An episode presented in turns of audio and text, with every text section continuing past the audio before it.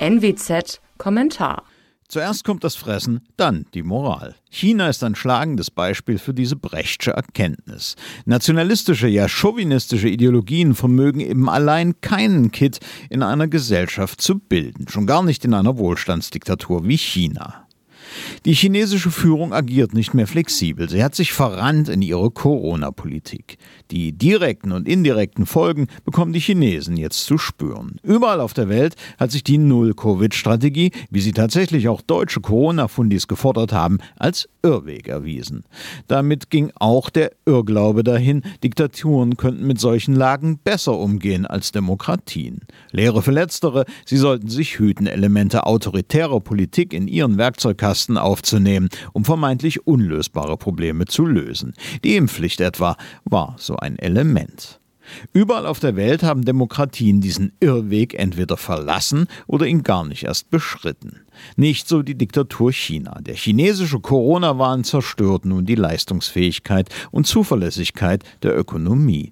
Und das wiederum den Pakt zwischen Herrschern und Beherrschten, der schlicht lautete Wohlstand gegen politisches Wohlverhalten. Nun kündigen einige Beherrschte das Wohlverhalten auf. Inzwischen ist das Wirtschaftswachstum aber auch viel zu gering, um den Pakt seitens der Herrschenden zu erfüllen. Die für dieses Jahr vorausgesagten 3,3 Prozent reichen schlicht nicht aus. Bis 2025 sollen es gerade einmal durchschnittlich fünf pro Jahr sein. Peking brauchte aber etwa acht, besser zehn Prozent. Damit geht auch der Anschluss an die USA verloren. Washington tut zudem alles, um China ökonomisch einzuhegen. Da sind etwa in der vergangenen Woche Importverbote gegen die Technologiefirmen Huawei und ZTE. Das ist sogar im Interesse des Westens insgesamt. China ist nämlich bei weitem gefährlicher als Russland, weil sich in seiner Führung Vorstellungen imperialistischer Geopolitik mit echter ökonomischer Stärke paaren. Die Krise allerdings nimmt derzeit Fahrt auf. Der Aktienindex CSI 300 verzeichnet seit Jahresbeginn ein Minus von 26 Prozent.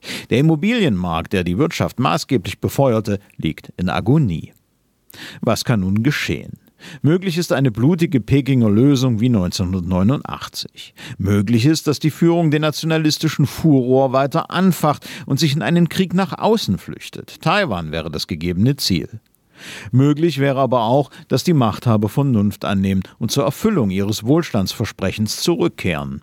Letzteres würde an der chinesischen Gefahr für den Westen nichts ändern, sie eher mit der zu erwartenden Stabilisierung verschärfen. Für den Westen gilt in jedem Fall, abkoppeln von jeder Abhängigkeit, die von China besteht.